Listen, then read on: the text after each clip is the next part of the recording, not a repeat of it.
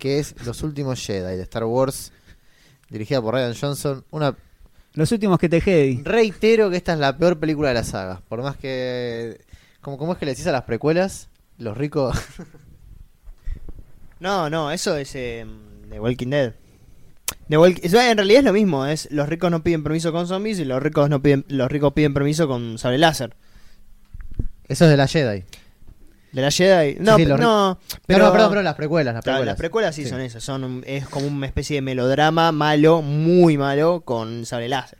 Que en algún momento hay alguna persona que saca un sable láser en Star Wars. Sí, de hecho las precuelas son como películas de... Hay una, hay un, me acuerdo un, video que me hizo reír mucho que era como que contaban las veces que había personajes que se sentaban en un semicírculo a, a hablar. Era como 20 veces. Literalmente, tipo, en la amenaza fantasma eran 20 veces Sí, sí, de personas sentadas en un semicírculo, pero un semicírculo en serio. ¿eh? ¿Sabes qué es, cuál es la palabra para mí que más se dice en, en, en episodio 1? Sí, ah, Senado. Senado, se, se dice 15 veces. No, pero hay, hay otra, la es como la de el Trade Confederation. Ah, sí, todo, sí, todo el sí, tiempo sí. hablando de eso. Sí, sí, que es como... Bueno, ahora hablamos de política. Pero aparte, Es como- to- todas, las, todas las escenas de, la- de la- de la amenaza fantasma son literalmente en un semicírculo. Llegan, Un holograma. el prócer se para. ¿eh? Sí. Llegan los personajes y hacen así. Se sienta... Encima, clase número uno de cine, ¿no? Que te dicen, che, no hace falta empezar cuando los personajes llegan, Llegan al lugar. Claro. Y Pero bueno, está Yoda, sí, ¿viste? Sí. está- Y la dirige Lucas, que es un director malísimo. Sí, bueno, pero justamente me parece que Lucas sigue siendo más director que Ryan Johnson.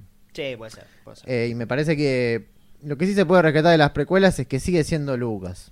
Mm. Qué sé yo. En cambio, Ryan Johnson me parece que lo que hacen en la Jedi es eh, No, transform- lamentable. transformar, este, como dice un, un conocido, transformar a Star Wars en una sociedad anónima. Sí. Eh, sí, sí. Sí, sí. Un poco como Rogue One también. La primera secuencia no se entiende absolutamente nada. Es que No aparte hay- es una película de Star Wars que no quiere ser una película de Star Wars. Nuevamente Claro. otro, otro motivo que, Sí. Sí, sí, que sí. hemos tocado durante este episodio. La secuencia del casino es imposible de ver, ¿eh? No se Sí, entiende, sí. no tiene ningún tipo de... No, no, no, no tiene como belleza en sí misma. eh, es poco poco eficiente desde la, desde, desde la propia búsqueda estilística de la película. No hay como una noción tampoco de, de bien y mal en la película. Es como que esa, esa ambigüedad se hace como muy evidente.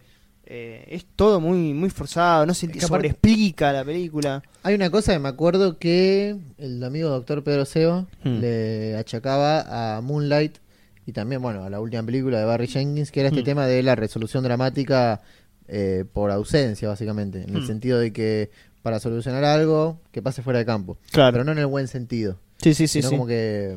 Sí, como un Deus Ex Máquina, pero fuera de campo. Claro. Mm. Y el AJ está repleto de eso. Me acuerdo lo, de lo, lo de los padres de, de la protagonista. ¿De Rey? por Sí, se lo sacó encima. Que agarra una escena y dice. Todo el- hay una construcción previa viniendo desde Force Awakens hasta este momento. Llega a la escena y dice: No, bueno, no, importa. no importa, tus padres no son nadie, no importa. Sí, sí. Y, y ter- y esa es la escena. Sí, sí. Eh, o si no, bueno, todo lo que pasa con el personaje de Benicio del Toro, que es un papelón, básicamente, No, lo, lo de ese es casino lamentable. toda esa toda esa secuencia del casino que aparte baja línea con no sé algo en una protección ambiental de Ah, cuidemos a los sí, animales sí, los animales que no se lo pueden montar. de joder. eh, Que se peleen con los láser, boludo, Claro. nada más.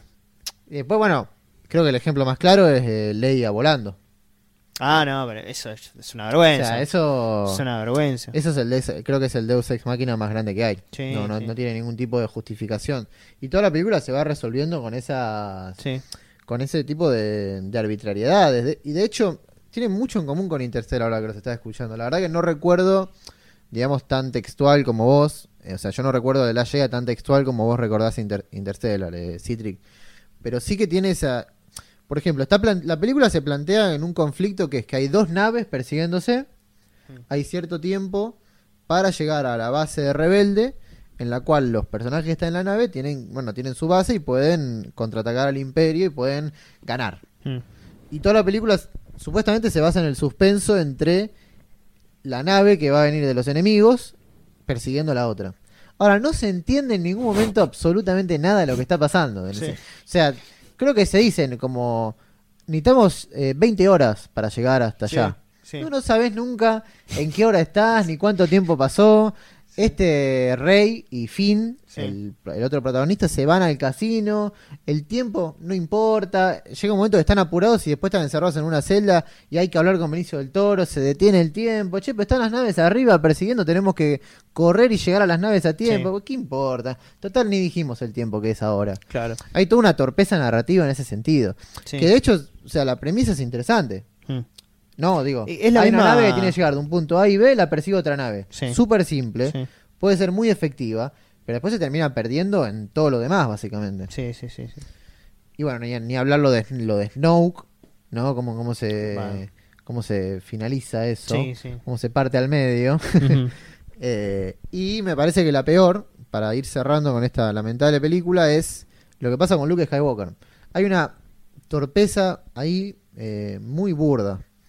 Eh, si recuerdan la escena es que Luke se sale de la base rebelde. Sí. Este Luke que todos están esperando que los destroce a todos, porque supuestamente es el Jedi más poderoso de la historia. Mm. Va hasta afuera, se pone en el medio de las máquinas y Y es un, es un momento que se está construyendo como para decir, acá Luke o, o se, va a sacrificar Sí. por el resto. La va a palmar. Y resulta que es un holograma. O sea, Claro. hay un montón de explosiones. Y no solo eso, sino de que viene este Kylo Ren Sí. y como que en una escena vital en la que uno cree que, mm, que Luke se va a sacrificar para salvar a los rebeldes, pasa, eh, sí, o sea, lo corta y ahí te enterás que es un holograma. Claro. O sea, que ahí se construyó toda esa escena para como un fake out, que no está mal, como una Sí. sor- un elemento de sorpresa de que es falso. Ahora, uno, uno ahí estaba nervioso porque la audiencia estaba preocupada porque Luke se iba a morir. Mm. Y uno dice, ah, no se murió, qué bueno, resulta que era trampa. Y al minuto se muere. Claro, sí. Aparte, Es como- viste que tiene ese chiste malísimo que se saca como el Ah. polvo de- del hombro. Por Dios, somos gente grande ya. Jate de joder. Em, y está lleno de eso la película. em. yo la verdad que espero, la verdad que ya Star Wars es, es, es lo mismo básicamente que el MCU. No, no, no es que espero volver a una trilogía original, pero sí me parecía, por ejemplo, que Forza, Forza Awakens era una película mucho más interesante.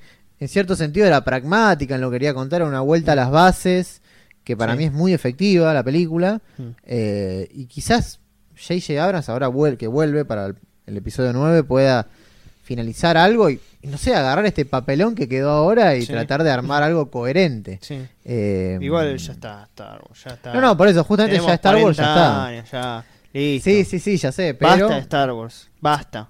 pero lo, lo- lo- lo más problemático de la Jedi es tomar todo lo que podía llegar a ser una base interesante en el episodio 7 Sí. y hacer cualquier cosa.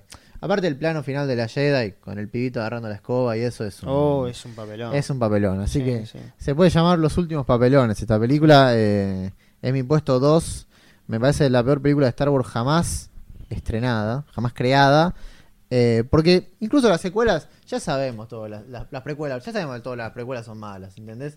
Ya todo el Sí. mundo sabe que Jar Jar Binks es un personaje de mierda. Sí. Todos sabemos de que hay reuniones en semicírculo. Todos sabemos que Darth Maul dura una película y se muere. Todos sabemos que en la 2 no, no, no pasa absolutamente nada. En la 2 no pasa nada, ¿eh? No pasa absolutamente nada. No pasa nada. O sea, yo realmente desafío a alguien que me diga de qué se trata esa película. No se trata de, de gente de semicírculo. Bueno, pero el coliseo es un semicírculo también. Termina en un semicírculo. No, no, se, no se trata de nada y en un momento está eh, el conde Dooku que le corta la mano a, a Anakin. claro. Termina ahí. Bueno, la- película. igual, por eso todo el mundo ya sabe que son malas. Sí. Más allá de eso, que puede ser que sea verdad que esa- esas dos sean peores que The Last Jedi, yo objetivamente de verdad creo que episodio 3 es mejor que The Last Jedi. Sí, sí, obvio, obvio. Esa me parece la, la menos mala Sí, sí, de las de precuelas. las precuelas. sí, sí, la me mejor. parece que el clima es excelente. Sí, sí, sí, Eh, bueno. Bueno, es buena, pero es la mejor de las Sí, precuelas. es la mejor de las precuelas. Entonces, nada, The Last Jedi me parece una de las peores de la década y la peor de toda la saga de Star Wars.